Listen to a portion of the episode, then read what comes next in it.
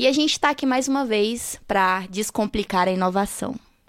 E é isso aí. Hoje, com essa pessoa incrível aqui do Sebrae, né, o Atos, que veio assim, e eu tô muito animado, Lori, porque toda vez que a gente pensa em empreendedorismo, a primeira coisa que faz, que passa-se na cabeça é qual que é a pessoa, qual que é a instituição que eu posso entrar em contato.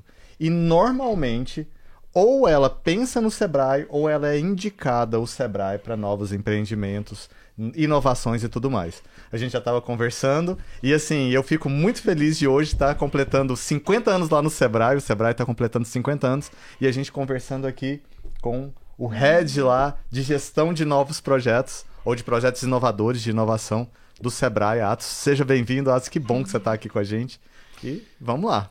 Obrigado, pessoal. Não, uma honra, um prazer colaborar com vocês. Eu acho que o cenário do empreendedorismo, da inovação, ele pressupõe essa participação coletiva, né, um engajamento, né, e a gente chama, a gente brinca, né, assim, brinca não, é um termo muito usado no ambiente da inovação das startups, das startups do give back, né? Então, sempre que você recebe o benefício, a gente sempre fala para os startupeiros isso é comum. Ah, eu recebi um benefício do ecossistema, o Sebrae me apoiou lá no começo, eu captei recursos, fui investido, hoje sou um exemplo. Então, geralmente essa pessoa vem gratuitamente para expor o seu caso ou para mentorar alguém que está começando nessa lógica do give back, ou seja, de devolver para a sociedade o que ele recebeu de benefício. Então, é, sabendo que vocês estão nessa incursão, né, gerando conteúdo, fazendo muita coisa bacana, eu pessoalmente, como pessoa física, né, nem estou falando pela instituição, é, com certeza tenho é, muito prazer em colaborar para que vocês sigam adiante. Conte conosco, conte com o Sebrae também para o, o projeto enquanto negócio. Que incrível! então, mas agora falando sobre o Atos, eu queria saber sobre a sua história, sobre a sua jornada até chegar dentro do Sebrae. Ouvi alguns, é, alguns assuntos aí externos que você era bolsista CNPq, né? É isso? Já fui. E aí, assim, o Sebrae tem uma, um, tinha até então uma relação muito antiga, muito próxima do CNPq em diversos projetos. O que, que é CNPq, Ato? É, pra... o, é o, o CNPq é o órgão, né, uma instituição ligada ao Conselho Nacional de Desenvolvimento Científico e Tecnológico, uhum, se eu não me engano, uhum. que é uma instituição é, ancorada, né, assim como a FINEP, eles fazem parte ali, são jurisdicionados, digamos assim, ao Ministério da Ciência, Tecnologia e Inovação. E é, hoje é muito conhecido por ser a instituição que provê né, bolsas para pesquisadores, para pessoas que estão fazendo curso de mestrado, doutorado, e também tem uma ação muito importante que pouca gente conhece, que é também no fomento a projeto de inovação. Né? Então, para vocês, daqui a pouco talvez a gente fale um pouco das incubadoras, né? Sim. mas as primeiras incubadoras no Brasil surgiram na década de 80, depois de um edital do CNPq. Então, assim, pouca gente sabe disso. E surgiram as primeiras iniciativas na cidade de São Carlos, no interior de São Paulo, Campina Grande, no interior da Paraíba, e Florianópolis, que hoje é essa referência para nós no Brasil né, em termos de inovação.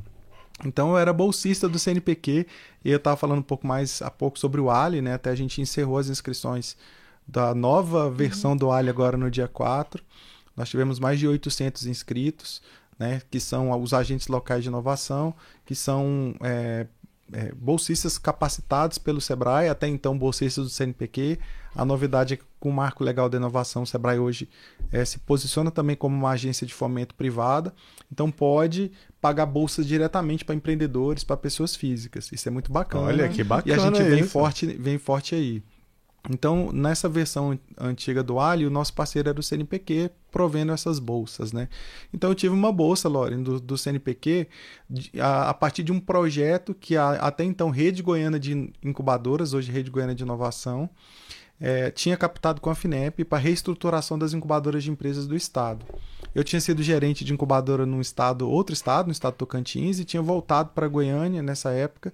E naturalmente fui procurar o Sebrae, fui procurar a galera que estava nesse movimento de incubadoras e me falaram dessa possibilidade, né? Participei lá de algumas entrevistas, fui selecionado para ser bolsista e paguei essa bolsa numa, numa faculdade privada aqui no, no estado, que tinha uma incubadora na época. Depois acabei sendo gerente dessa incubadora tal. Né, saí a partir de uma crise, acho que é, acho que talvez seja isso, né? Não quero expor ninguém, nenhuma, nem a, muito menos a instituição. É, que a, in, nessa época in, é, resolveu encerrar a incubadora, né? E aí a gente, eu saí da instituição E a, naquele negócio também empreendendo, a minha esposa também tinha uma imobiliária, meu sogro tinha uma imobiliária, fui trabalhar com ela, fazer umas coisas.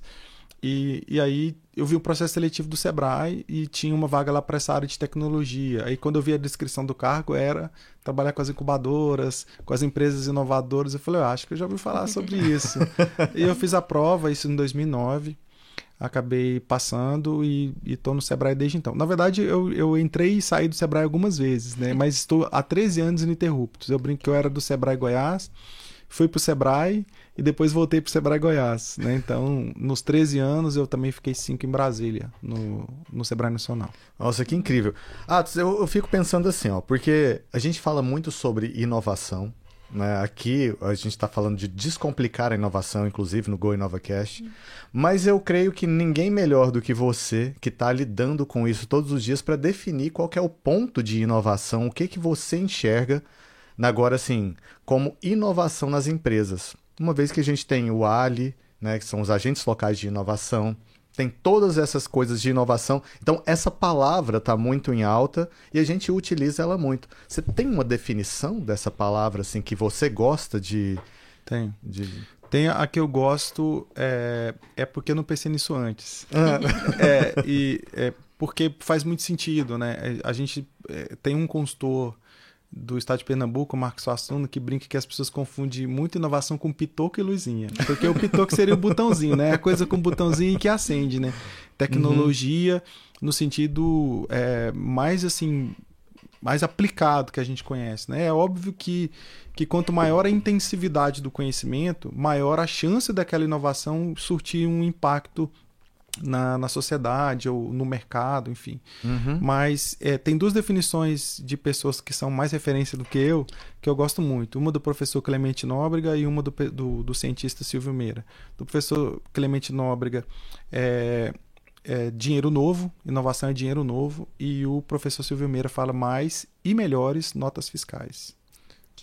Ah. Ou seja, é, você uh, uma invenção, uma, uma, uma percepção de algo novo que não gere para o seu adotante mais recurso ou economia de recursos não pode ser considerada inovação, porque ela tem que ter impacto direto no contexto das empresas, no contexto dos negócios que a gente está falando, tem que ter impacto direto no faturamento do negócio. A partir, se não for, é só uma, uma invenção, é só uma, uma, E aí a gente também não pode confundir inovação com melhoria contínua. Está sempre é, se adaptando ao mercado. Isso é resposta ao seu segmento de clientes. Né? Então, a inovação ela precisa ter atrelado a essa fonte de receita, do recurso. Então a gente precisa olhar sempre para esse lado.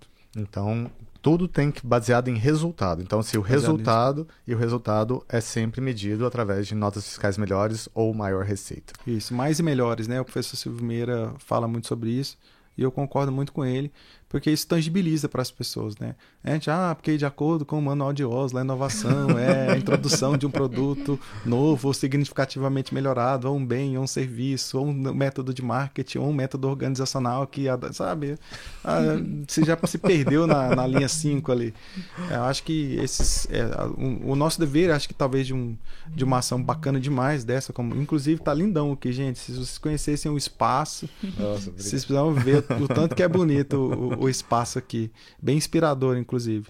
Acho que o, o dever das instituições, das pessoas, ou quando a gente vai levar a informação, é pensar em quem está ouvindo conseguir extrair, né, assim, ser o mais simples possível. Então, acho que eu gosto desse, desse conceito por causa disso. E o que seria incubadora de empresas, né? Porque a gente escuta muito de, de, incubadora de startup, mas e de empresa? Qual seria esse significado? Elas, elas surgiram, né? O, o, eu se a gente for olhar para o histórico né, do, do movimento, digamos assim, de empreendedorismo inovador, o que é um pouco dicotomia, né? Você acha que quando vez que alguém fala empreendedorismo inovador, o professor Schumpeter dá uma revirada no túmulo, porque ele falava que o empreendedor era de fato o agente da inovação, né? Então, empreendedorismo e inovação, na visão schumpeteriana lá, né? É, é, que talvez seja considerado uma das primeiras pessoas a falar sobre o tema inovação, associar ao tema inovação ao empreendedorismo, acho que ele deve re reviver, dar uma revirada no túmulo.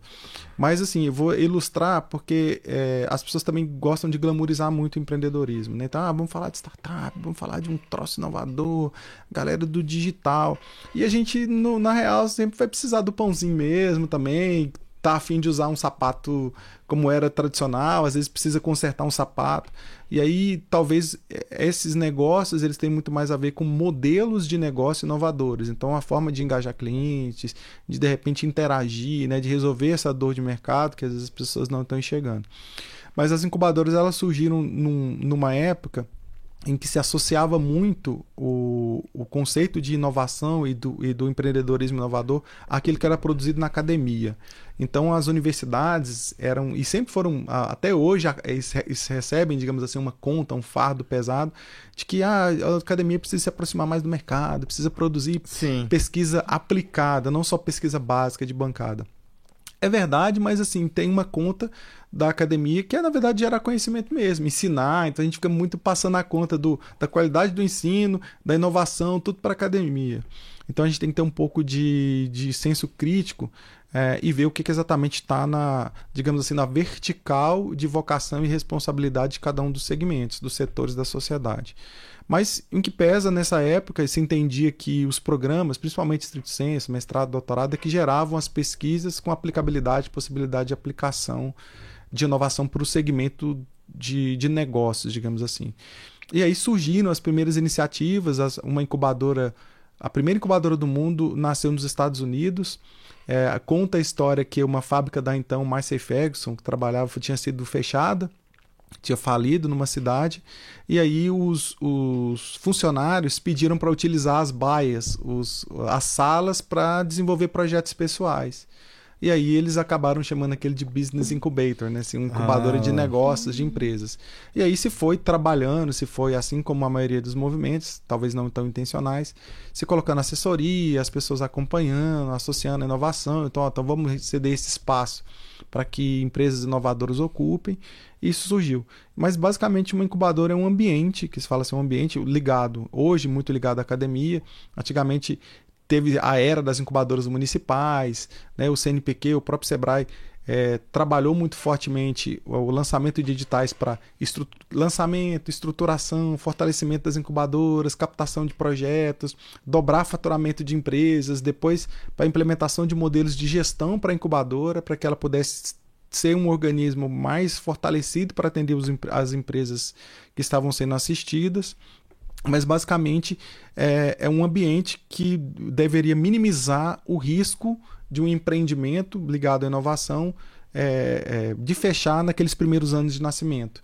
É, e a analogia está com uma incubadora mesmo de bebês. Né? Então o bebê às vezes nasce prematuro e ele precisa daquele cuidado, precisa ir para a incubadora para tomar luz, para receber a quantidade de comida certinha, o cuidado da enfermeira, para ele sim conseguir respirar, tal, fazer tudo sozinho depois. E até o próprio compartilhamento de pessoas ali Perfeito. dentro, né? Assim, talvez um marketing Isso. compartilhado, uma, um, um financeiro compartilhado, um jurídico compartilhado. Isso facilita e acelera bastante esse também é, desenvolvimento. Tem, né? tem esses itens que são mensuráveis e tem um que eu gosto muito que é a própria grife. Você tem uma empresa é, que está que tá sendo apoiada por uma universidade hum. e que tem o apoio do Sebrae, de instituições, isso te dá, um, digamos assim, uma chancela de qualidade, onde que você passou por um crivo e que, em tese, deveria ser bem explorado pelas empresas para captar clientes, para poder é, ter aquela credibilidade maior que às vezes um negócio nascente não tem quando quer conquistar os primeiros clientes. Você está vendendo para quem? Não, na verdade, eu ainda tô...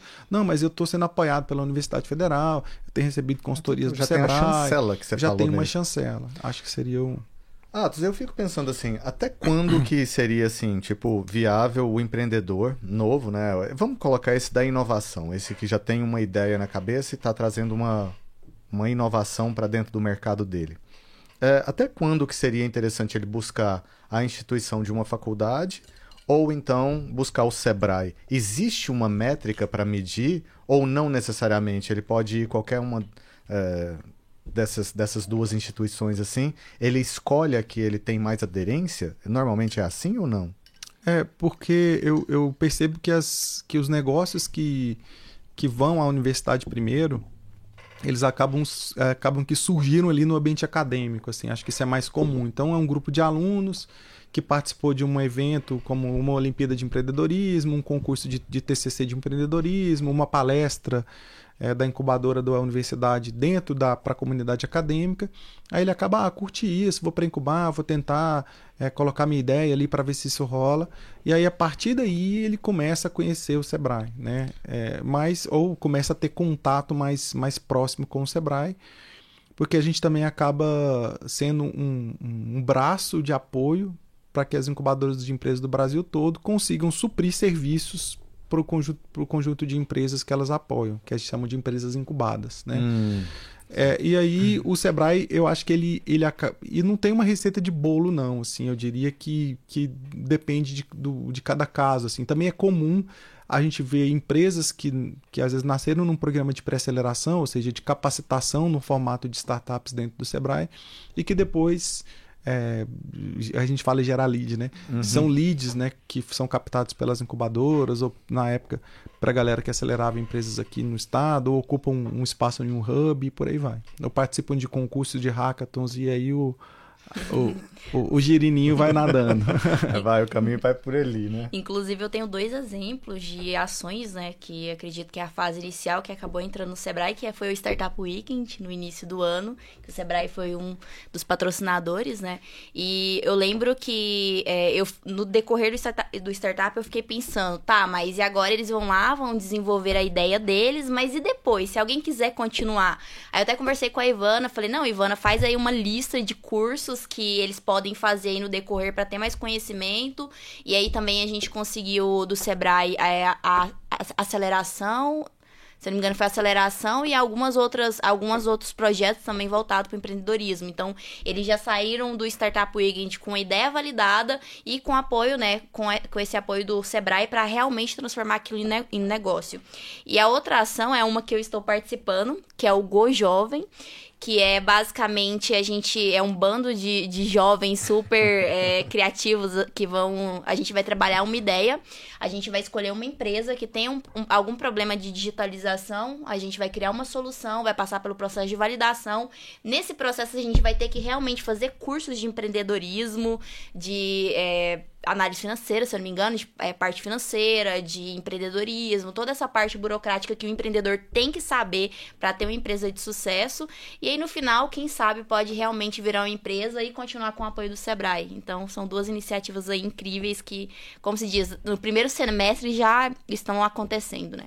É, a gente essa e aí assim parece aquelas coisas já combinadas institucionais, uhum. né? Na verdade não é assim. É, a gente a, a, diretoria que assumiu o Sebrae recentemente, eles têm uma, uma visão é, muito clara do nosso papel em, em relação a, a, Quando a gente fala de diversidade de ações, não é fazer de qualquer jeito, fazer aquela quantidade de coisas. Mas a gente precisa estar atento à, à necessidade do nosso cliente, dos diversos perfis de público, porque o Sebrae ele precisa ser uma instituição muito democrática. Né? Quando a gente trabalha com empreendedorismo e para pequena empresa, cara, a gente está falando de um extrato da sociedade gigantesco. Diferente da grande, se uma pequena empresa quebra, você quebra a família. Perfeito. O cara deixa de pagar as contas, ele atrasa a escola do filho e fica depressivo. E assim, então é, um, é uma política pública muito acertada, na minha visão. Você tem uma instituição que olha especificamente para as pequenas empresas. E a gente olha assim para todos os prismas, né? Para capacitação do empreendedor enquanto pessoa, para o aspecto financeiro, para o marketing, para vendas, para logística, para um monte de coisa. E aí essa parte da inovação é, é assim é massa, por quê? Uhum. Porque a gente está tá tentando olhar um pouco mais para a borda, né? Para a inclusão. Porque antes a gente falava, cara, inovar é, é, o cara vai sair na frente. Hoje ele já está virando uma obrigação, sabe? Você é, obrigar, engajar clientes, você entender dor de mercado, que são palavras, assim, aspectos muito relacionados aos modelos ágeis, modelos de inovação. Eles passam a ser também compulsórios hoje para qualquer tipo de negócio, né? Então, inovar hoje ele é, ele é parte fundamental da estratégia de qualquer tipo de negócio, independente de se ele é digital ou se ele é tradicional, como a gente falava, né? uma panificadora, um mini mercado, uma marcenaria, ele precisa se envolver nisso. E o Gol Jovem, muito legal, né? Porque isso é uma iniciativa que surgiu aqui no estado e, o Gol, e, e ele tem essa característica que a Laura explicou muito bem, explicou melhor que eu, inclusive. Nem vou me atrever, atrever a estragar, porque você mandou muito bem nessa explicação. Cara, e eu fico pensando o seguinte, Atos, assim, você acha que hoje o empreendedorismo, ele tá, assim, muito voltado para a mente dos jovens, né, já pegando esse, esse gancho do Gol Jovem aí, uh, ou ainda tem muito o pai de família, a mãe de família, que está assim ainda provendo aquele sustento, perdeu o emprego e está assim se aventurando no empreendedorismo. Você ainda vê isso muito acontecendo ou ele já está partindo mais da base nesse sentido, pessoas querendo e como que é a estatística disso lá, principalmente para dentro da inovação, possivelmente são mais jovens, né, que buscam, ou não é necessariamente isso? É, aí depende, né? Porque a gente para separar, então a gente vai separar inovação de acesso à tecnologia. Tá. Né? Então, às vezes o acesso à tecnologia ele, ele é mais próprio de empresas que já estão no mercado. Então, tá. às vezes é uma empresa tradicional que quer ter um site, é uma empresa tradicional que quer melhorar processo, é uma empresa tradicional que quer implementar uma norma técnica para para poder fornecer para uma grande empresa que exige, ou se ela é do segmento de alimentos, instalar um, um, programa de alimento seguro né, dentro da empresa para poder fazer todo o mapeamento, estar em dia com a vigilância sanitária e por aí vai. Isso a gente chama de acesso à tecnologia. Né? E aí a tecnologia mais expandido o olhar, não só relacionada a máquinas e equipamentos, mas implementação de coisas que têm relação com a atividade fim do negócio, que não são relacionadas só à gestão. Como eu falei, normas para produção, é design de embalagens. Então a gente tem lá um produto chamado Sebrae Tech, que ele faz essa ponte muito bem e, e, eu ouso dizer, acho que, que eu desconheço outras coisas do mundo, mas provavelmente é o maior programa de extensão tecnológica do mundo inteiro. Que é Olha, onde que a gente faz a aproximação de prestadores de serviço tecnológico com demandas de clientes e o Sebrae subsidia ainda 70% do valor da consultoria. É, e aí, no acesso à inovação, que é quando a gente olha mais para esse movimento das startups, do empreendedorismo inovador, é natural a gente ver uma camada mais de jovens, das gerações aí, né, é, Y, Z, que é a galera que já são os nativos digitais, né? A geração X, que são as pessoas aí, já tem até um pouco mais de 40, é, que é a minha geração, tô com 42 são não são tão nativos digitais, mas são pessoas que navegam bem em ambos os, os universos. Eu né? costumo falar que a gente tem peças analógico. analógicas e digitais E uma visão né? digital, né? Talvez.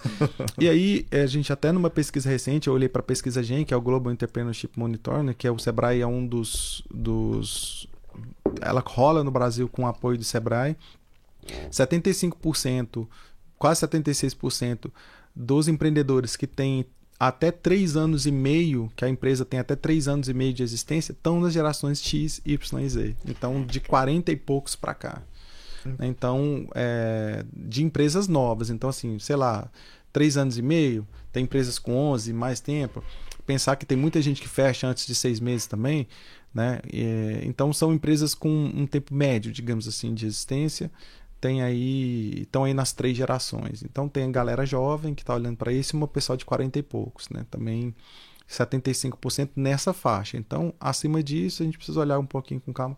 Pesquisem aí, pesquisa GEM, dê uma lida com calma. Vem aí o TE, a taxa de empreendedorismo inicial, quem quer empreender, o que é empreender por necessidade, o que é empreender por oportunidade, está tudo lá. Olha que incrível. E assim, e, pessoa, e com certeza o pessoal do Ali, né, assim, dos agentes locais, eles devem passar essas essas métricas assim para as pessoas ou não necessariamente não é essa a visão que eles passam eles pegam é. analisam a empresa e veem qual que é a o Ali ele surgiu num momento há, há, mais de 10 anos atrás no Sebrae em que a gente precisava desmitificar o conceito de inovação essa coisa sabe ah, assim, legal, que ah, isso. isso não é para mim isso é só para grande empresa tem que ter investimento alto tem que ter um gênio criativo por trás é, é só tecnologia e não é bem isso né então a gente tinha essa intenção a gente hoje acredita que isso foi superado. É, acho que não tem uma empresa, se você perguntar se ele sabe o que é inovação, minimamente ele vai conseguir trazer um conceito próximo do que a gente mesmo traz, faltando talvez um pouco mais de técnica daqui e dali, mas ele já participou de uma palestra, já viu um evento, já, já leu alguma coisa sobre, com certeza. Então hoje o Sebrae ele diversificou muito a quantidade de agentes, né? Então nessa nova versão a gente terá aqui no estado que a gente está chamando de Ali Produtividade e o Ali Transformação Digital.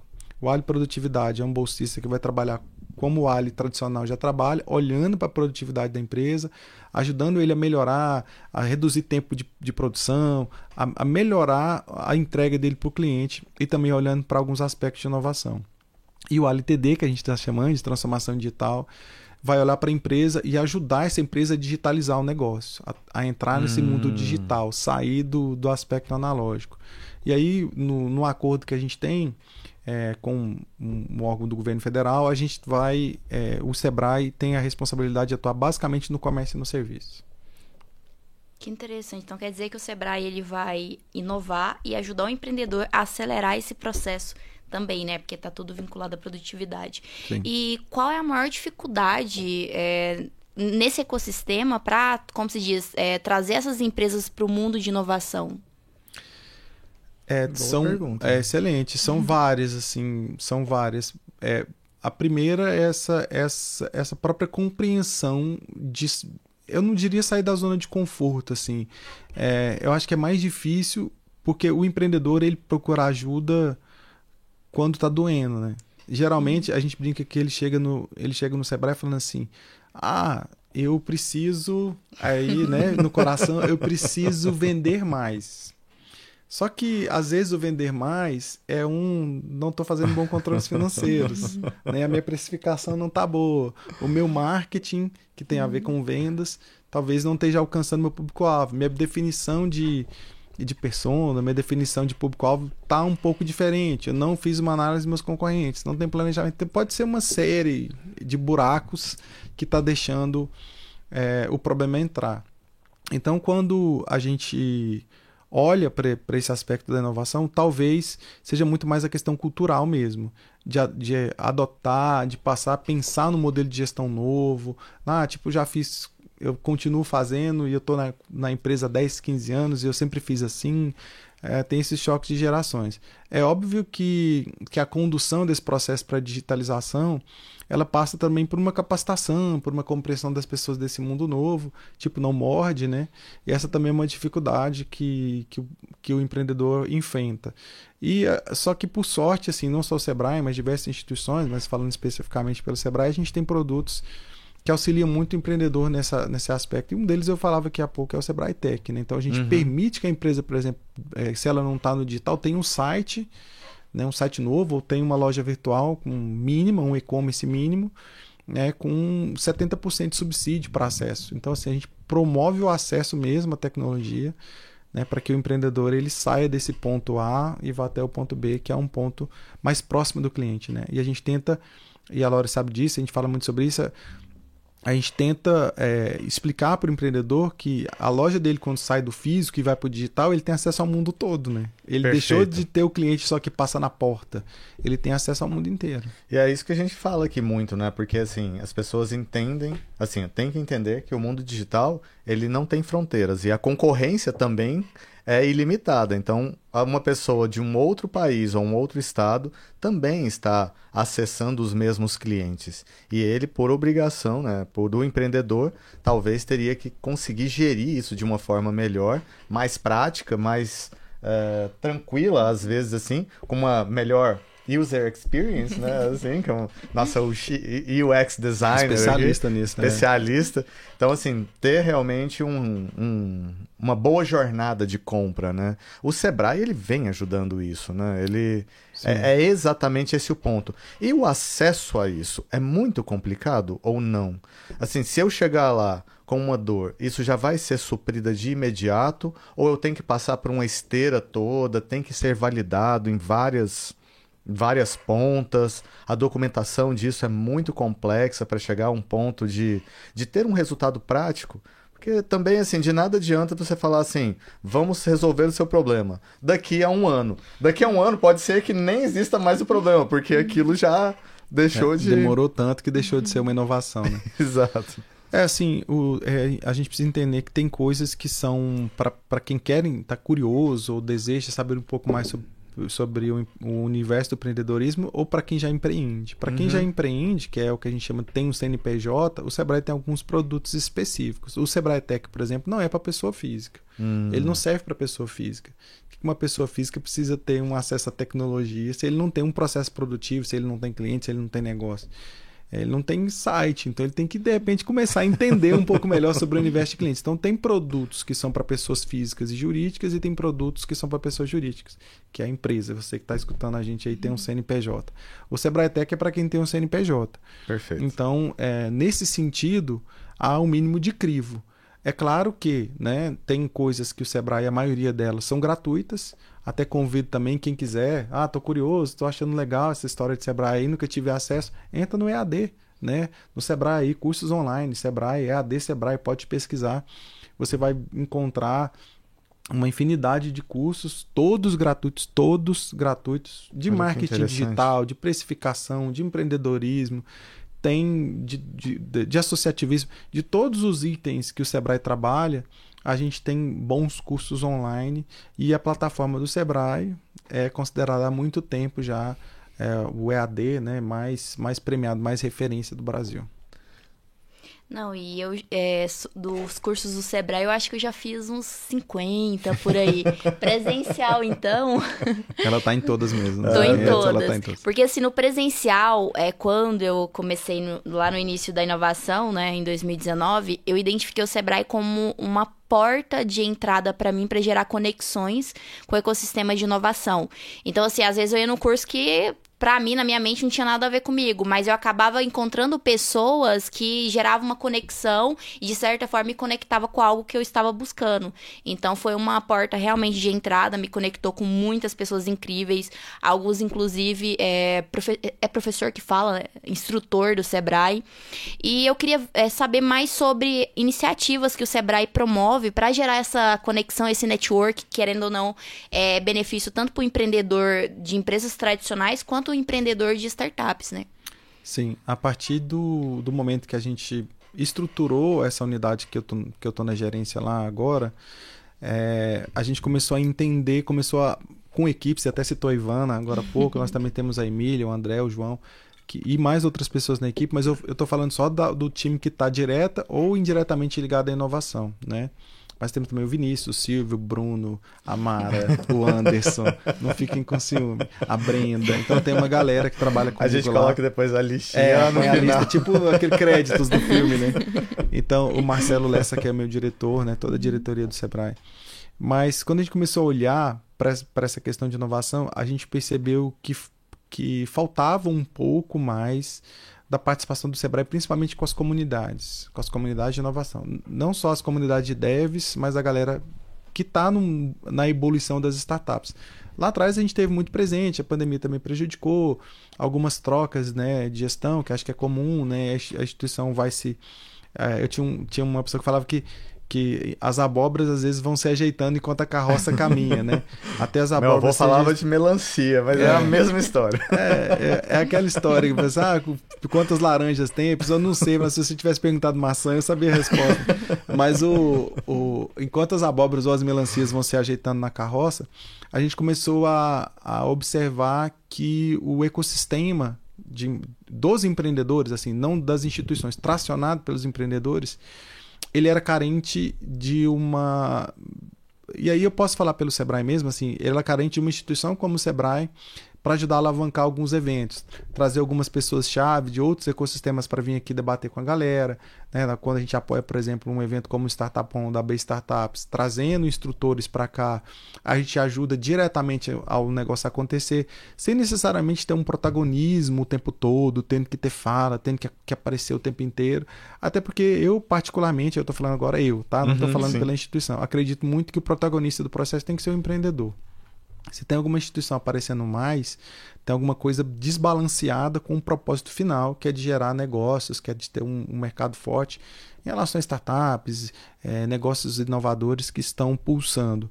E aí a gente participa assim, né? E outras tantas, você citou Startup Weekend, quando a gente ajuda a promover, quando a gente faz um Startup Day, que vocês estiveram lá, quando a gente abre o espaço, inclusive, pessoal, o Business Lounge do Sebrae era um espaço que a gente tinha é, posso dizer ocioso, ou digamos assim, não tão bem aproveitado, que foi remodelado para que empreendedores como você que está ouvindo, ou startupeiros, consultores, possam ir lá, né, mediante reservas simples, né? Por enquanto a gente não está fazendo reserva digital, mas vocês podem entrar em contato conosco, tem um e-mail, pode entrar em contato conosco pelas redes sociais e reservar o espaço do, do Business Lounge para utilizar, para trabalhar, para desenvolver um, uma atividade, enfim, fazer uma reunião online, tem internet Sim. lá, a galera usa. Então, é assim, então a gente recebeu meetups lá, assim, que são meetups para quem está ouvindo, a gente ficou usando tecnicismo, Sim. né? São encontros, né? São encontros de pessoas que têm um objetivo comum. Então, ah, vamos ter um meetup, ou seja, um encontro do pessoal que desenvolve em Python, né? Então, todos os desenvolvedores na linguagem de programação Python vão lá nesse dia discutir, levar uma informação nova, uma tendência, uma, um, sei lá, um, um exemplo, um código. Então o pessoal se encontra e fica com o nerdismo lá, né? Mas brincadeiras à parte, falando sobre negócio, Sim. gerando conexões, que é isso que você uhum. fala, né? E aí eu só falando demais, mas eu participei de um há dois anos, um ano e meio quase, quase dois anos atrás, eu participei de duas certificações internacionais, né? Que são feitas pela plataforma OpenEXO, que é daquela do, do modelo de organizações exponenciais do Salim Ismail. Então, eu tenho duas certificações internacionais nesse método. E aí eu lembro que participava do participava dos cursos síncronos, né? ou seja, ao, ao, ao, vivo com o professor mentor, e tinha, sei lá, uma pessoa da Suíça, um do Canadá, um dos Emirados oh, Árabes, uma pessoa do Equador, outra pessoa, sei lá, da Polônia, do mundo inteiro. E quando terminou o curso, o professor pediu para a gente fazer algumas falas tal sobre a experiência. E eu lembro que gerou uma, um, certo burburinho quando eu falei que, que, que eu tinha aprendido, a, tinha tido a convicção é, clara, límpida, que não tinha nada mais poderoso do que a conexão entre duas pessoas. Mais importante do que a gente viu em termos de conteúdo, o que de fato gerou a percepção de valor imensurável assim para mim em termos de cara eu, eu valeu cada centavo foi as, essas pessoas que eu conheci então uma conexão na Suíça, uma conexão nos Emirados, alguém que fez a certificação com você, que de repente você pode trocar um e-mail, que você pode trocar uma ideia. Eu acho que isso é o mais poderoso que a gente tem que trabalhar. Uhum. Então a gente está muito interessado nisso e a gente deve, com certeza, trazer mais novidades também nesse tema. Não, isso é incrível que você fala assim, porque realmente a tecnologia, ela inclusive aproximou essas conexões. Talvez sem ela a gente não conseguiria ter em tempo real todas essas conexões tão assim incríveis que hoje são possíveis. E falando de conexões, a gente utilizou um termo nesse sentido que é o ecossistema. Né? E assim, para entender melhor esse ecossistema, né, que eu, eu já conversei com algumas pessoas, eu não sou tão da área de tecnologia quanto a Lori, quanto com certeza você. Né? Eu sou com certeza mais um, um entusiasta do que necessariamente uma pessoa lá de dentro. Mas, assim, das pessoas que eu tenho conversado, eles têm, assim, é, exposto que o ecossistema goiano ele ainda precisaria de alguns tipos de molas propulsoras em comparação com o ecossistema de São Paulo ou o ecossistema do Sul. Enfim, o que que vale assim esse ecossistema hoje? Como que você vê primeiro o que que é esse ecossistema, quais são os atores que atuam dentro desse ecossistema de inovação e como que está nosso ecossistema em comparação a esses outros do Brasil, na sua visão, na visão do Sebrae em si, que você está lá junto. Bacana demais, assim, acho que isso é bem elucidador, acho que esse sim é um tema que vem recebendo atenção de diversas instituições, especialistas têm olhado para os territórios, né, têm olhado, e aí o, o eu até brinco que o termo correto é usar ecossistemas, porque a gente tem mais de ah, um, né? legal. Né? Então dentro do estado, é você pensar numa cidade como Goiânia, você pensar numa cidade bem menor, que eu não vou usar nenhum exemplo, é, você tem ecossistemas diferentes, você tem realidades diferentes, você tem quantidade de atores diferentes, densidade, maturidade. Então isso tudo é, nos leva a crer que o melhor, a melhor, o melhor termo são ecossistemas mesmo. Então dentro do estado nós temos vários, né? Então cada território, cada conjunto de cidades podem formar territórios mais ou menos complexos. É, o que é? Vamos pensar no ecossistema biológico, né? no ecossistema uhum. vivo aí. A gente tem as plantas, a gente tem os animais, a gente tem a atmosfera, o solo, né? E eles são interdependentes. Se você, se você tem um solo contaminado, provavelmente você não tem plantas, você não tem um animal herbívoro e você não tem, um, um consequentemente, a presa Entendi. do predador. Né? Ou seja, ele não se, se oxigena. Não se oxigena. Mesmo. Então ele, ele precisa estar em, em equilíbrio para que ele seja perfeito. Quando você tem um, um surgimento de um, de elementos a mais ou estranhos àquele ecossistema, ele pode ser perigoso. Então você tem uma introdução de um animal que não é daquela região, ou você tem uma superpopulação, quando você tira, sei lá, um predador, você tem de repente uma superpopulação de uma presa que destrói o, o ecossistema é, de plantas, que por sua vez acaba tornando o sólido árido. Então, assim, o sólido, o solo, sólido, o solo é, árido, ele acaba com o predador e a falta do predador também acaba com o solo. Então, é, há uma interdependência gigante. O ecossistema de empreendedorismo é a mesma coisa, né?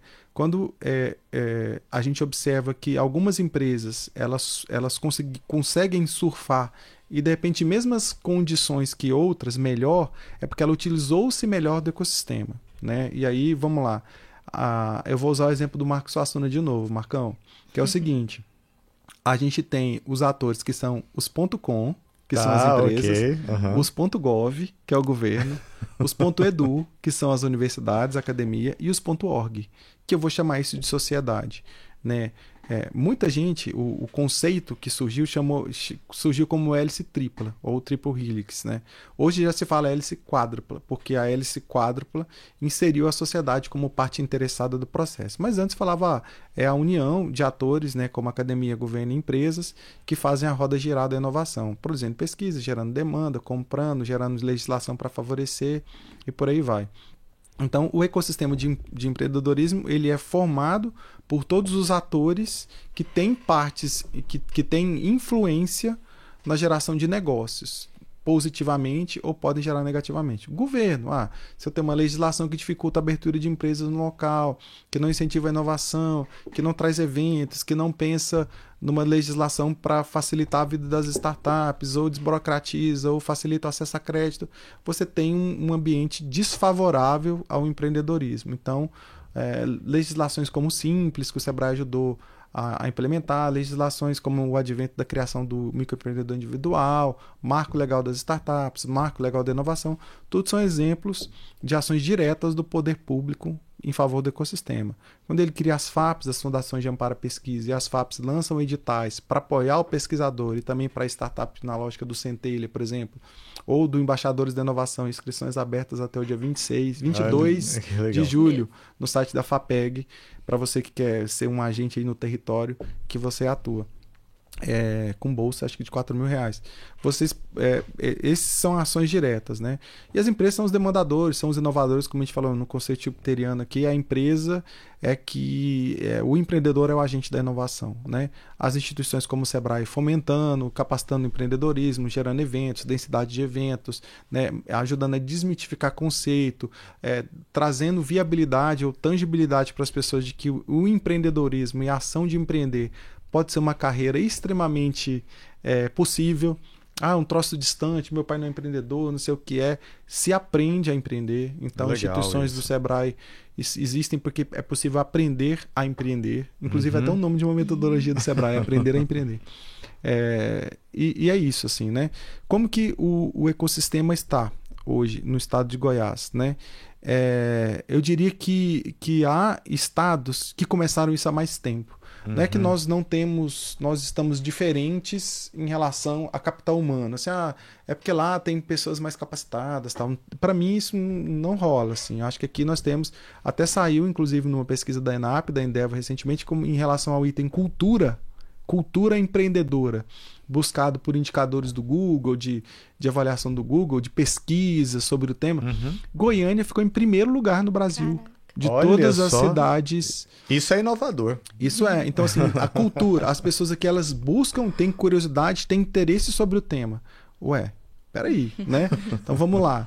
Né? Nós temos o, um, o Centro de Referência em Inteligência Artificial, que talvez seja a bola da vez e o, e o, e o tema mais transversal no mundo dos negócios. Ano passado eu tive um evento em Portugal que foi um evento, que é um dos eventos referência da, da inovação no Brasil, do mundo, que é o Web Summit.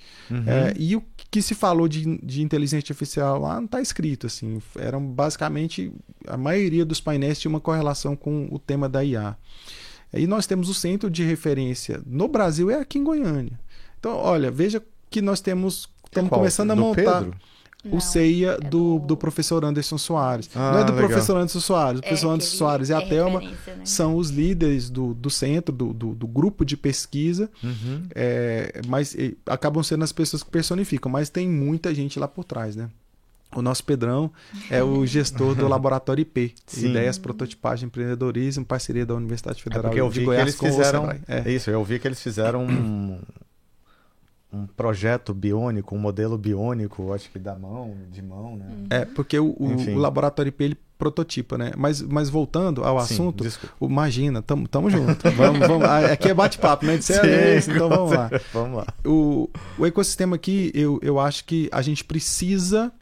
é, talvez o, o, a, o nosso- a nossa grande dor, já antecipando uma possível pergunta, é a continuidade das ações. assim E uma bandeira que seja perseguida por todos. Né? Então, sem, sem, sem nenhuma instituição ou pessoa querendo aparecer na foto como a pessoa que está apontando para o norte para que todos sigam, né? Então assim, é um- uma bandeira que todos consigam observar e que tenha essencialmente o empreendedor como centro do, da atenção de todos, né? O desenvolvimento do- das empresas. Acho que isso é muito possível. Acho que nós temos instituições muito engajadas, de pessoas que querem fazer. E aí, quando eu falo pessoas, porque a gente tem as empresas, que são pessoas jurídicas, e a gente tem as pessoas que estão vinculadas às empresas, que é quem faz acontecer. Assim, são CNPJ, são CPFs, é que ah, o Sebrae, mas é o Atos né, que vem e tal. Então, até a gente é importante ressaltar, eu estou falando muito pelo Sebrae, mas eu fui convidado como pessoa, tá? Fui convidado, fui convidado como Atos para estar aqui.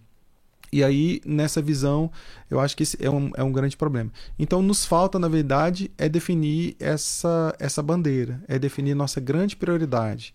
Por quê? Eu não conheço nenhum território que é reconhecido no mundo por ser bom em tudo. Você conhece? Não, não. ah, existe, tem aquele, né? aquela É, cidade ali sim. é fantástica em tudo. Geralmente é. Não, é lá reconhecido por economia criativa, por música, né? A gente tá Sim. num, num, num espaço seu. Então, ah, Seattle. Seattle, pô, Seattle na época, o movimento grunge, não sei o quê, as primeiras bandas Sim. de rock. Então ficou conhecido muito como. Inclusive, Goiânia era conhecido como a Seattle brasileira, né? Sim. Eu, eu já vi algumas coisas sobre isso. E, mas é conhecido, na assim, né, num movimento mais alternativo. Mas o grande público como, conhece como a terra do sertanejo. E é uma bandeira, é uma identidade. Então as pessoas olham para Goiás, sertanejo.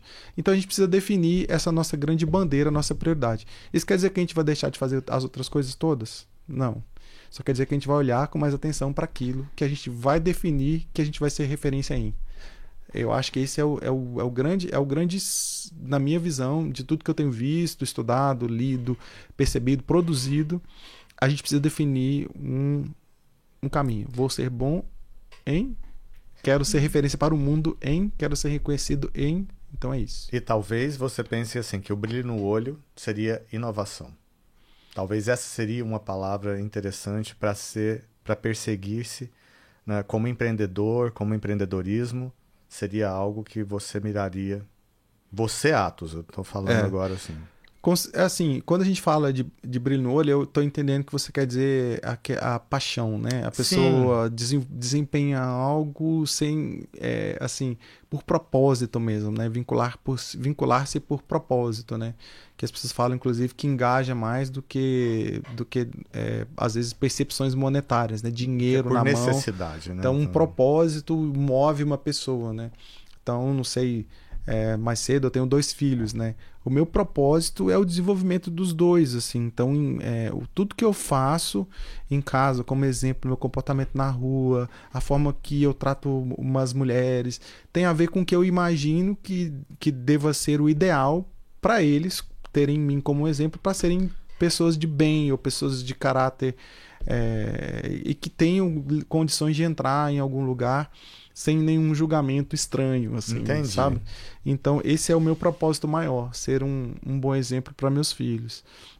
E acho que o, o propósito das instituições, acho que é estritamente cumprir sua missão, né? Então, assim, a, a nossa na promoção da, do empreendedorismo, né? Legal. Sustentável, acho que deve ser perseguida sem um desvio de foco. Então, é, tudo que o Sebrae faz para o produtor rural, para o comerciante, para o serviço e o Atos, como pessoa física, que está lá com um contrato assinado e está engajado e tem um propósito conectado, né? Eu, eu, eu tenho uma, uma, uma visão de, de mundo parecida e gosto do, demais do que eu faço por causa disso, pela nobreza que o Sebrae tem nesses 50 anos, que é de transformar a vida das pessoas, é, isso, isso acaba se tornando um gatilho muito poderoso, né? Então eu me sinto engajado, me sinto disponível a estar aqui até quase 8 horas da noite falando sobre o Sebrae, porque isso para mim não é cansativo, né? Então, e amanhã de madrugada eu acordo e vou para Brasília para uma reunião com todos os gerentes de inovação do, do Brasil,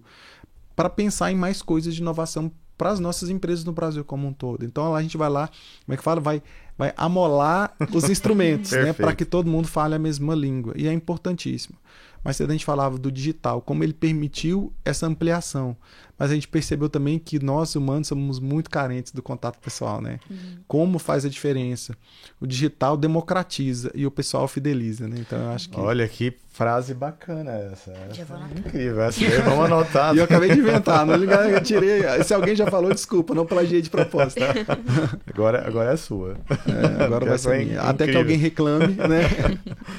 É, e você falando assim que você tem contato com esses líderes também assim de, de inovação em outros estados e tudo mais, Sim. você tem visto algum tipo de, de iniciativa que também seriam incríveis, assim, espetaculares, que às vezes poderiam ser coisas simples, mas que poderiam ser levadas assim como uma forma prática para as empresas que estão ouvindo agora, para as pessoas que têm às vezes uma ideia e não conseguem nem dar o primeiro passo nela. É, qual que seria assim a sua dica de de start? A dica de start é, é a primeira, assim, não faça sozinho, sabe? Procure apoio, procure ajuda. E aí eu tô falando, assim, a gente acaba naturalmente falando do Sebrae, mas qualquer qualquer tipo de apoio relevante, né? Então, assim, cuidado também com porque a, a, se a gente falou, brincou aqui, né? Eu tirei aqui do, uhum. do digital democratiza e o, e o presencial fideliza. O digital também democratiza porque a informação tá fácil, né? Tem muita gente que diz que a nossa mão tem mais informação que o presidente dos Estados Unidos provavelmente tinha na década de 80. Então a gente tem na mão é do verdade. celular e o que a gente sempre assim, quem é a pessoa mais poderosa em termos de informação no mundo? Provavelmente o presidente da maior nação em termos de poderio bélico, econômico e uhum. já há tantos anos que são os Estados Unidos. E a gente tem um acesso à informação. Só que tudo que está aqui tem curadoria, tem relevância, então assim, cuidado. Procure instituições que sejam, que te passem essa credibilidade. E aí quando a gente fala do Sebrae, mais do que os 50 anos, a gente também está falando dessa credibilidade, de você poder confiar no que está tá sendo te entregue. É, todo mundo tem um mentor, né? Assim, mentores, não só aquela pessoa que te, ah, mas a, o meu mentor, a pessoa que eu gostaria que fosse meu mentor é inacessível para mim. Lembra aí daquela pessoa para quem você liga sempre que você tem um problema que você quer contar uma novidade. Essa pessoa é uma pessoa com quem você pode contar, é uma pessoa com quem você confia. Então, troque uma ideia com ele, troque ideia com pessoas de confiança, com amigos próximos, né? Chame eles para fazer um teste, sei lá, ou, se você Sim. quer abrir um restaurante, fala, faça a lasanha que você gostaria e peça a opinião sincera das pessoas, né? E chame aqueles que te dariam opinião sincera mesmo, né? Perfeito. E aí, acho que isso é, um, é E aí, nessa, nessa brincadeira, eu, eu trago para a lógica do, do invista primeiro no intangível.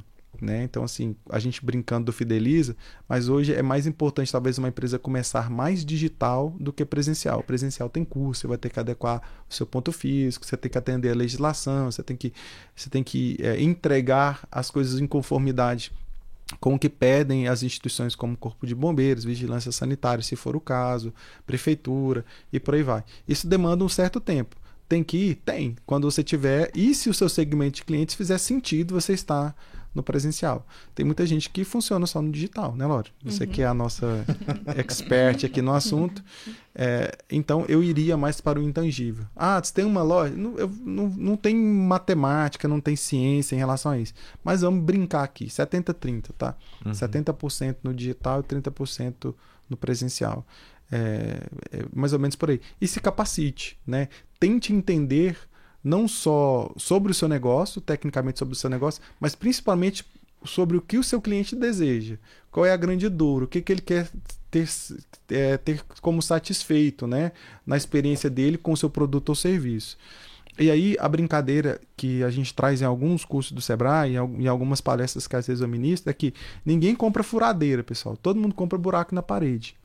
Essa é uma visão diferente. Então, qualquer coisa que substitua um quadro bem pendurado, a furadeira deixa de ser um, um elemento, um equipamento é, relevante. Né? Ninguém compra TV, as pessoas compram diversão. Ninguém compra balança, as pessoas compram controle do peso. Então, é, é entender o que, que o seu cliente procura e como que ele quer que a vida dele progrida. E aí é, é, é essa questão, a experiência de progresso. Como que uma experiência gastronômica ou de uma capacitação vai me levar a perceber o que, que a gente vai fazer. Não sei se vocês sabem, mas esse podcast que vocês estão vendo aqui surgiu de alguns eventos de conexão. Eu tô dando spoiler aqui, tô, tô dedando eles aqui. E depois eles resolveram incrível. fazer o que eles estão fazendo aqui depois de um evento chamado Startup Day que aconteceu no auditório do Sebrae no dia 21 de maio deste ano. Incrível, foi exatamente isso. É. A gente falou assim, nossa, é, temas relevantes, é, um pessoal incrível, precisa de mais exposição porque Cara do céu, assim, mais pessoas precisam falar sobre mas isso. Mas vem cá, quando vocês resolveram criar o podcast, eu tô brincando. eu tô, eu tô, mas, ó, é, brincadeiras à parte, é, é, e aí o que eu queria trazer de, de mensagem para vocês que estão ouvindo a gente, cara, eles não ficaram é, projetando, planejando, redesenhando, definindo escopo, como que vai ser. Ó, tem estrutura, tem um espaço, tem condição, tá lá, dá para fazer, vamos embora criaram o que eles chamam de MVP, o mínimo produto viável, criaram uma estrutura mínima para poder testar e agora com os feedbacks, com as percepções, com as avaliações, com a avaliação das pessoas que estão assistindo, eles vão com certeza melhorar cada vez mais, melhorar a estrutura, fazer, apesar de eu achar que está incrível, que lindão, mas eu tenho certeza que eles vão perseguir. Acho que é isso que a galera que está nos ouvindo pode de repente trazer como bom exemplo. Então, cara, é, vai lá e faz primeiro, sabe? Assim, procure apoio, é óbvio, mas faz também, não fica esperando a hora certa. É, a gente fala mais cedo aqui, né? uhum. né? Ah, esperou um ano, o negócio já nem é dor mais, ninguém quer saber mais, alguém já fez. Por isso que eu falo, por que, que eu não pensei nisso antes? Então não é só porque eu não pensei, não, por que, que eu não fiz isso antes? Não só uhum. pensei e não executei, né? Eu costumo falar que hoje em dia tem um negócio que fala assim, ó, que antigamente era preparar mirar e atirar. Né? Hoje é você prepara, atira e depois você mira no meio do negócio lá, né? Cara, eu que até o, o Thiago, o Thiago, depois eu vou passar para ele. O Thiago hum. Cunha é um amigão de Brasília, a gente trabalhou junto quando eu trabalhei no Sebrae Nacional. E ele, ele é um cara assim dos mais determinados que eu já vi na minha vida, assim, né? Ele foi o cara do Sebrae junto com a Giovana no Inovabra, ele ficou dentro do Inovabra por dois anos no, em São Paulo, assim, como um apoio do Sebrae lá dentro do espaço do, de inovação lá da, do banco e ele decidiu que ele queria fazer um triatlo. Aí eu vi o post dele esse fim de semana, até me emocionei porque acompanhei o, o as primeiras braçadas dele nas uhum. redes sociais, as consultas com o nutricionista, os, os planos, os projetos, as, as sequências de resultado que ele conseguiu trilhar para conseguir completar uma prova de triatlo. Então o cara nadar aquelas distâncias absurdas, pedalar 60 quilômetros, correr mais não sei quanto, coisa de louco. Assim, é óbvio que não é um Ironman, aquelas coisas de, de né, mas mas para uma pessoa comum que Sim. não vive disso, eu acho que é um baita de um, de um projeto e de se conseguir. Ele falava assim, eu confesso que ele, e ele de fato é muito sério, assim, eu, me chamou a atenção isso, assim. Ainda falei, cara, como você planejar é, é, assim, avaliar, né? Assim, planeja, é, é, entende, né? O uhum. que você precisa fazer, executa, vai lá, mede, né? E, e, isso é resultado, assim, né? Como ele conseguiu organizar bem para uma meta pessoal. Eu fiquei emocionado com ele porque eu conheço ele bem, nós sentamos inclusive lado a lado. E ele falou assim: Eu não sou de emocionar, mas eu confesso que durante a prova eu chorei em algum momento vendo aquela coisa acontecer, aquele plano tão longo acontecer. Então, às vezes é isso, assim, né? Tem coisas que de repente vão demandar um pouco mais de, de energia, mais de planejamento, né? Mas ele não ficou pensando que ele precisava. Ele foi lá depois, cara, e correu a prova de triatlo. Se desse errado, poxa, eu de repente preciso melhorar minha natação, ou preciso melhorar o meu pedal, ou preciso melhorar a minha corrida, meu tênis não estava adequado. Ele só vai saber, se, saber disso se ele fizer. E ele foi lá e fez, cara, e deu certo. Entendeu? E, é, assim, e tá tudo bem se não der. E aí tem aquela frase que eu também me lembrei agora, né? Assim, não sabia que era possível. Então foi lá e fez. Foi lá e fez. é, a gente teve o João também da Necta, que é um cara que eu admiro demais, é um dos grandes empreendedores do nosso estado, acho que é um dos grandes orgulhos que a gente deveria ter e falar Sim. mais sobre ele, sobre casos como ele. Joãozão, Sou seu fã. Você sabe que ele teve aqui. É, eu sei demais. É, os, os, os, caras mais importantes vêm primeiro. Aí, o João, o João. Não, mas é, eu sou fã dele porque ele é um, é um cara que, que foi lá e fez, né? Então, nesse, nesse sentido é, ele, ele, ele fala sobre ele, ele fala muito sobre essa cultura do errar rápido, né? Que é uma um mantra de, de startups de sucesso, que é bem isso, assim. Cara, deu errado, mas aprende rápido, assim, né? É, a gente não, não tem que também incentivar as empresas a quebrarem para elas dar certo. Mas tem estudos que mostram, né, assim, da, da, da literatura de empreendedorismo, agora já indo para uma parte mais científica, que demonstra a lógica do aprendizado, né? o quanto o empreendedor aprende nessas, nessas incursões frustradas. Ah, primeira vez eu quebrei porque eu não dimensionei bem meus clientes, segunda vez eu quebrei porque meu fluxo de caixa não sei o quê. Nas outras ele já foi, opa, o cliente, ou fluxo de caixa, entendeu? É. Eu fico pensando é que às vezes, assim, ó, como a gente está acelerando demais com relação à tecnologia, também tudo isso é acelerado, né? Antigamente a pessoa precisava de, às vezes, passar pela frustração da quebra, né? Do, chegou à falência e tudo. Hoje consegue-se ter termos como seja pivotagem. Então ela pivota o negócio no meio da, do, pro, do processo. Então, assim, essa aceleração ela é necessária. O errar rápido necessariamente não precisa de passar pela quebra, né? Sim. Ela pode ser é, frustrei com um atendimento. Ok, então assim, eu não preciso de ter 10 atendimentos frustrados. Não, naquele primeiro eu consigo aprender. E seria o MVP que a gente fala, né? É, e é uma boa, sendo... é uma boa para a galera de, de negócios tradicionais para usar o que o pessoal chama de startup ways, né? Me, meios de startups ou modelos de startups no seu negócio. Que é isso. É testa uma abordagem nova, um serviço novo com o cliente, é, recebe o feedback, não tá bom, ajusta. Então é o Legal. tempo todo, rápido, assim, é algo que pode ser feito, né? E falando sobre utilizar, né, o, os modelos de startup, inclusive recomendo todo empreendedor a ler Startup Enxuta. É, o MVP, as pessoas às vezes pensam, ah, eu vou desenvolver o MVP, que é o meu produto. Não, tem como desenvolver o MVP do modelo de negócio. Sim. Tem como desenvolver o MVP do, do, da metodologia de vendas, de como vai aplicar a venda, de como vai ser é, o planejamento financeiro. Então, dá para enxutar de início. Você não tem um produto é, 100%, enxuta também a empresa para você dar o start e lançou o MVP. Ok, é, o mínimo produto viável não deu certo, ele é a V1. Melhora é, através de dados de observação, não precisa criar uma planilha super complexa, né? Mas dá para você, de forma lógica mesmo, mental, você ir lá analisar, você melhorar aquele modelo de negócio e você vai, é, como se diz, é uma criação colaborativa com o cliente, que eu acho que é muito importante. Às vezes as pessoas querem terminar a empresa, uma super estrutura, mas não validou se aquele ponto estratégico, se aquela estrutura chamaria a atenção do cliente. Então é bem interessante fazer essa criação colaborativa constantemente, recebendo feedback dos clientes. E a gente atingiu o limite aqui. é, e para encerrar, Atos, eu queria que você deixasse uma mensagem para o empreendedor que está passando aí por esse processo de transformação digital, que tem tudo a ver com o Sebrae. É, talvez uma frase que motive ele, talvez uma frase que ajude ele nesse processo. Puxa, peraí, antes do, do Atos, então assim, ele pode pensar enquanto eu tô falando aqui, porque muito legal essa, essa posi esse posicionamento seu e essa palavra, na verdade, sabe, Lore? Colaborativo, que vai muito com aquela conexão que nós falamos, o colaborativo, uh, esteja não esteja sozinho. Então, para mim, isso ficou muito claro e muito bacana assim nessa conversa que a gente teve aqui. E assim, fez realmente uma conexão muito boa. Talvez o mundo ele seja mais colaborativo hoje do que nunca. Então a gente está precisando de talvez criar essas novas conexões, sejam através das tecnologias, sejam através das pessoas do real e do físico, porque é ele que fideliza, né? assim, então assim, incrível, incrível o jeito que você falou. E aí vamos lá. Bacana, pessoal. É, então assim, eu tô com duas pessoas que eu admiro bastante aqui e eu vou, quem me conhece sabe, como volta e meia eu gosto de citar um dos dos textos que meus textos preferidos, que é um texto do, do então cientista, né, dos cientistas talvez o primeiro cientista popstar da NASA, que foi o Carl Sagan. O Carl Sagan, ele tem um texto aí, depois quem quiser pesquisar, chama o Pálido Ponto Azul, que eu gosto muito dele como, como mantra de vida, assim, como exemplo de vida.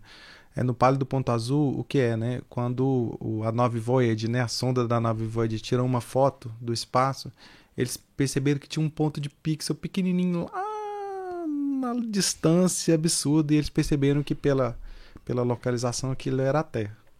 E aí o, o Carl Sagan tece um texto que ele chama de pálido ponto azul, que é um ponto azul no universo, em que ele compara literalmente a Terra, enfim, onde nós estamos, como um grão de poeira no universo. E é isso que é. Né? Então ele, em, algum, em um momento muito forte para mim, ele disse que cada rei, cada, cada presidente, cada pessoa que amou, cada pessoa que odiou, cada pessoa que matou, matou por uma pequena fração desse grão de poeira que está dentro do universo. Então, se a gente entende e aí a lógica da insignificância não é para dizer que nós não somos agentes de transformação, mas mais para dizer que nós somos possíveis, assim como qualquer pessoa, né? Nós temos o mesmo tamanho dentro desse pálido ponto azul, é de que a gente pode e deve entender que nós podemos sim ser esse agente de transformação e de que não tem ninguém melhor do que a gente não, tá? Embora muitas pessoas gostem de se posicionar assim, lembrem que elas são uma microfração de um microespaço, considerando a amplitude do universo. Então, é, a lógica do, de você é, ter a tal da empáfia ou da, da, da autovalorização, da supervalorização de algumas coisas, elas não fazem sentido nenhum quando a gente olha o, o princípio da finitude das coisas. Então, assim, eu acho que a gente está aqui para fazer o bem, para poder deixar uma mensagem positiva para as outras pessoas do mundo e ter um, um, um comportamento coletivo, gente. Assim, quanto, quanto, menos eusistas nós formos e mais, mais coletivos pensarmos na estrutura de mundo das pessoas, acho que a gente vive também vai viver num ambiente melhor, mais saudável. Então a mensagem que eu deixo é que você não esqueça que você faz parte desse pequeno ponto de pixel e que você tem a mesma condição e condição real de fazer uma transformação na sua vida, no mundo, ou para as pessoas que estão à sua volta, como qualquer outra. Não tem ninguém melhor do que a gente, não. Cara, incrível. Gratidão demais por você ter vindo aqui e por ter compartilhado desse pedaço da sua jornada, com certeza, assim, dessa sua visão que é inovadora e que a gente sabe que ela é positiva para você, porque eu vejo o seu olhar né, brilhando quando você fala dela, de fato. Então, assim, é incrível. Valeu, galera. Obrigado pelo convite. Vamos, vamos falar bastante desse espaço lindo que está aqui. Né? Ficou lindão demais. A gente já estava trocando umas ideias ali. Sim. Pode vir umas coisas por aí. Vai ser incrível. Né? Então, a gente. Boas eu despeço de vocês com uma, uma, super gratidão no coração. Eu agradeço vocês pela proximidade é, e por estarem sempre participando das coisas que a gente promove lá no Sebrae. E como pessoa também, né? Fico, fico feliz e grato e depois quero ver como é que eu saí aí nas câmeras. tá tudo bem. Show. Então é isso. Tchau. Um abraço para todo mundo. Tchau, pessoal.